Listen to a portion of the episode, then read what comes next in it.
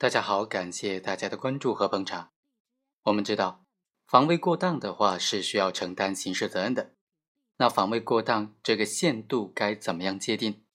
怎么样才算是防卫过当呢？过当体现在哪些方面呢？怎么样来认定防卫过当行为呢？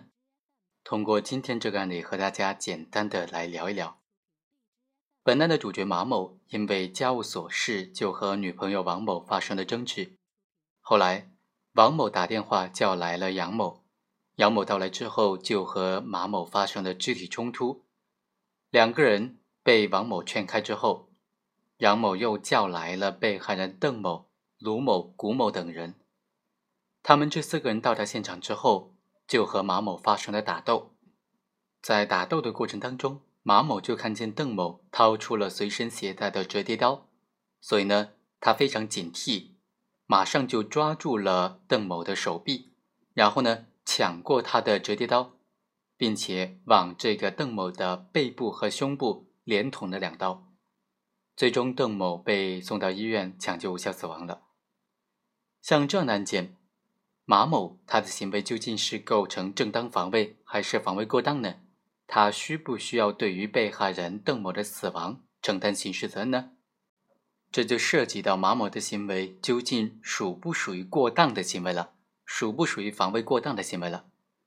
其实，一九九七年刑法典修正的时候呢，将防卫过当的标准由原来的超过必要限度造成不应有的损害，修改成为了现在的法条，也就是明显超过必要限度造成重大损害。立法的修改，它的目的非常明显。他考虑到了这种必要限度的模糊性，增加了一个明显的字眼，作为防卫过当是否超出必要限度的这种判断的基本标准。他旨在说明确和放宽正当防卫的成立标准。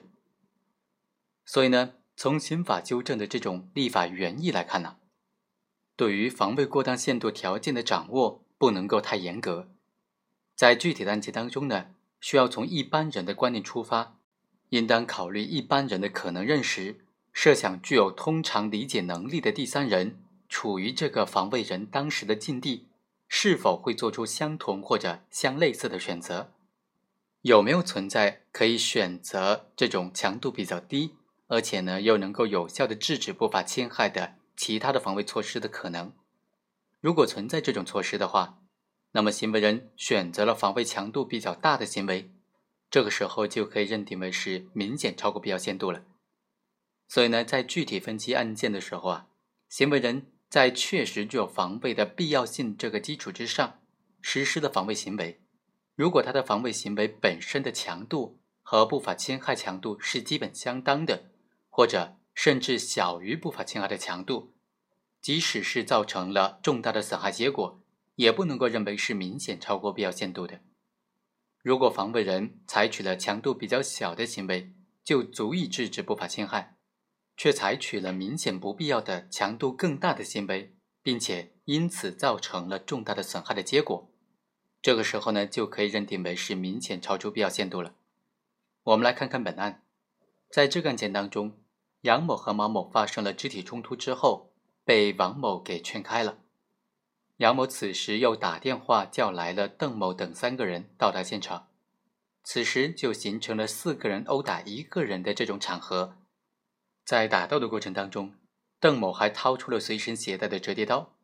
此时，邓某伙同其他人来围殴马某，他的行为构成了对马某的不法侵害。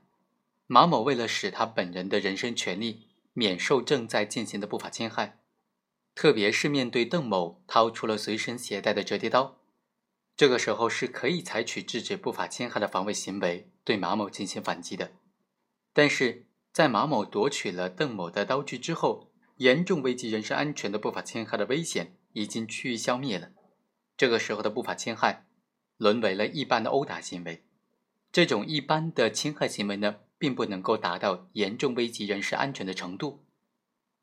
尽管在这个时候邓某等人对马某的不法侵害仍然是存在的但是这个不法侵害啊已经不足以达到严重危及人身安全的程度了。所以呢马某夺取了邓某的刀具之后反刺邓某两刀造成邓某死亡。相比较于不法侵害人此时的不法侵害手段和程度呢马某的防卫行为已经明显的超过了必要限度属于正当防卫了。好以上就是本期的全部内容我们下期再会。